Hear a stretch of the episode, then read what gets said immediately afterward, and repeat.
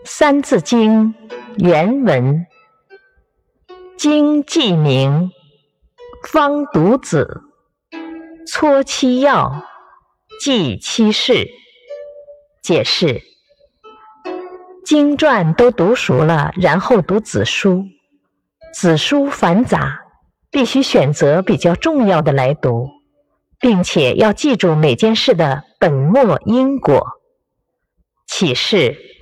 学习和掌握各门类的知识，都要牢记一条原则。